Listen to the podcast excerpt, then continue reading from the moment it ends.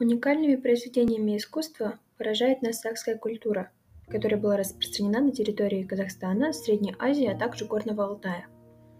Она свидетельствует о тесном взаимодействии культур различных этнических групп, что подтверждает и открытие в курганных захоронениях далеких предков казахов предметы из бронзы, серебра и золота, представляющие выдающуюся художественную ценность. Большое значение в подтверждении древности и высокоразвитости художественных традиций предков казахского народа имеет открытие в 1970 году в окрестностях города Исык Алматинской области захоронение человека, относящегося к V веку до нашей эры. Все памятники художественной культуры отражают особенности религиозных верований, обрядов, например, почитание культа предков, небесных светил, воды, также земли. Существовал и обряд захоронения в глиняных осуриях, напоминающих форму юрты. Интереснейшими сооружениями, дошедшими до нас через столетия, являются каменные скульптурные изваяния, встречавшиеся на Древнем Шелковом пути. Древний Шелковый путь связывал кочевья племен и городов Центральной и Средней Азии с Ближнего Востока, Европой и Китаем. Центрами культуры, науки эпохи Средневековья были города Отрар, Тарас, Баласагун, Сыгнак, Сауран и многие другие. Уникальными архитектурными памятниками этого времени считаются мавзолей Бабаджи Хатун, Айша Биби, Аллаша Хана, Чучи Хана, мавзолей Козакорпеш Баян Сулу и башня Тамерлана. Из памятников, используемых на юге Казахстана, выделяется своей монументальностью мавзолей Ахмеда Ясауи в городе Туркестане, состоящий из целого комплекса помещений и являющимся одним из основных архитектурных памятников Средней Азии и Казахстана. Мавзолей был сооружен по указу Тимура в честь проповедника Исауи. Мавзолей построен из жженого кирпича и выложен снаружи и изнутри многоцветными изразцами голубого и белого цвета. Также он украшен резной и наборной мозаикой, распи... расписной майоликой. Огромный котел представа, находившийся в мавзолее, представляющий большую художественную ценность и отлитый из сплава семи металлов, теперь можно увидеть в Государственном Эрмитаже. Сейчас я хочу немножко поговорить о не менее интересном мавзолее, мавзолее Иша-Биби. Он был воздвигнут в XII веке и является культурным наследием страны, находившейся в поселке Айша-Биби, 17 километров от старинного города Тарас в Жамбулской области. Среди народа существовало много легенд о любви Айша-Биби и правителя Тараза Карахана. Одна из наиболее популярных легенд гласит, что когда-то правитель древнего города Тараза Карахан – попросил ее руки у своего давнего врага шейха Айходжи, который отклонил его просьбу. Узнав об этом, Аиша Биби обманным путем отправилась в Тарас. К большому сожалению, Карахан не смог после этого ее увидеть, поскольку в пути она умерла от укуса ядовитой змеи. На месте гибели возлюбленной по приказу Карахана был воздвигнут мавзолей невероятной красоты. Из-за отсутствия информации о строительстве все еще остается тайной, какой известный архитектор воздвиг это сооружение. В центре мавзолея находится надгробная плита. Западные боковые стены и колонны покрыты тонкой плиткой и состоят из трех частей. Чтобы увеличить прочность стены колонн, внутренняя часть стены обрамлена можжевеловым деревом. А наружная поверхность мавзолея украшена разными камнями, которые закреплены на задних петлях. Мавзолей Ша-Пипи входит в список всемирного наследия ЮНЕСКО и пользуется большой популярностью местных жителей. В народе ходит поверье, что те, кто посетят мавзолей, будут жить счастливой жизнью. Основными посетителями являются молодожены из близлежащих районов. Сейчас пойдет речь о других влюбленных в казахской культуре. Это Козакрупеш и Баян Сулу. И только в казахском фольклоре эпос Козакурпеш Баян Сулу представлен в более чем 20 вариантах. Сохранились версии на других языках, таких как татарский, башкирский и уйгурский. На русском языке поэма была издана в 1865 году. Что говорить, тема любви всегда была и будет популярной. Кстати, День влюбленных в Казахстане называется День Кузакурпеши Баян Сулу, и отмечается он 15 апреля, совсем скоро. Мавзолей находится на высоком берегу реки Аягос напротив аула Тансык в Восточно-Казахстанской области. Близ, близлежащий город Аягос расположен от железнодорожной станции Тансак примерно в 100 километрах.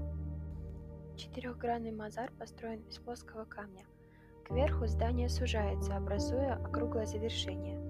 Его высота составляет около 12 метров. Внутри установлено два надгробия. Мавзолей неоднократно реконструировался, а значит и видоизменялся. В 1856 году известный казахский исследователь Чукан Валиханов, побывав у памятника, сделал его зарисовки. На рисунках также изображены стоящие у мавзолея каменные изваяния, которых сейчас, к сожалению, нет. По народной легенде, фигуры изображали Коза Корпеш и Баян Сулу, и также двух ее сестер. Но как бы ни изменялся памятник, безусловно, он остается притекательным местом, куда стекаются люди со всей страны, чтобы почтить память двух влюбленных, увидеть места, где жили молодые, любовь которых пережила века. Сейчас мы немного отойдем от темы мавзолея в Казахстане, от темы архитектуры и поговорим о древнем изобразительном искусстве в Казахстане. Древнейшие памятники изобразительного искусства в Казахстане – это наскальные изображения палеолита и неолита. Они сохранились в пещерах Каратау, Хантау, Жасыбай, Зарауцай и других. До настоящего времени дошли памятники андроновской культуры, наскальные изображения людей, сцен охоты, а также в культуре саков, гунов и уйсуни встречаются изображения реальных и фантастических животных, так называемый звериный стиль. Искусству звериного стиля и культуре саков я хочу посвятить отдельную часть моего подкаста. Искусство звериного стиля сформировалось под влиянием южных традиций, с которыми саки познакомились во время походов преимущественно в Иран. Именно тогда отсюда к сакам пришли образы льва, льва-грифона, а также древа жизни. Эти образы вписались в число местных животных, среди которых были олень, баран, верблюд, а также снежный барс, тигр и орел. Все перечисленные образы не были только лишь украшениями. Саки вкладывали в них определенное содержание, определенный сакральный смысл. Ювелирное искусство достигло у саков высокого совершенства – Мастера-художники были знакомы с литьем, штамповкой золота и могли изготавливать удивительные по изяществу, композиционному построению изделия из золота, серебра, бирюзы. Они украшали человека и его одежду, сброю коня, а также предметы быта. Это грифны, украшенные мордами животных, кольца, серьги с подвесками из граната и бирюзы, наборные пояса с золотыми бляхами, а также они любили делать бляхи и нашивки на одежду. Сакское ювелирное искусство наиболее полное представлено в кургане Иссык, по материалам которого удалось получить представление об одежде знатных саков, украшениях, которые они носили, оружии, с которым они шли в бой. В ювелирном искусстве широко использовали способ обкладки листовым золотом фигурок и украшений, вырезанных из дерева. О том, что обработка дерева и резьба по нему были у саков очень развиты, свидетельствует деревянная посуда, деревянные фигурки зверей и животных, различные застежки. Наряду с резьбой по дереву развивалось ремесло, связанное с обработкой кости или кости и производством костяных поделок, застежек, пряжек, пуговиц. Уже отмечалось, что сакские мастера вытачивали и вырезали из мягких пород камня великолепные жертвенники – украшая их богатым резным орнаментом. Из цветного камня сердоли, сердолика, агата, бирюзы, сакские ювелиры изготавливали бусы. Саки, как и другие народы этого времени, поклонялись силам природы, солнцу, ветру, грозе, грому, которые представлялись им в образе богов, а боги, по их понятиям, воплощались и в фантастических зверей, птиц, животных, таких как крылатые кони, тулпары, а, как негрифы. Популярность этих образов в мифологии и фольклоре вызвали в жизни своеобразный звериный стиль в искусстве евразийских степей. Конь в мифологии саков связывался с солнцем и огнем, верховное божество, Митра, который сотворил мир, выезжал согласно Авесте на четверке лошадей. К коням имели отношение боги Сурья, Яма, Агни, Индра – Изображение крылатых коней на головном уборе царя из кургана Исык – это солнечная колесница. Образ крылатого коня, как образ солнца, есть в мифологии других народов. У греков крылатые кони влекли по небу колесницу солнечного бога Аполлона.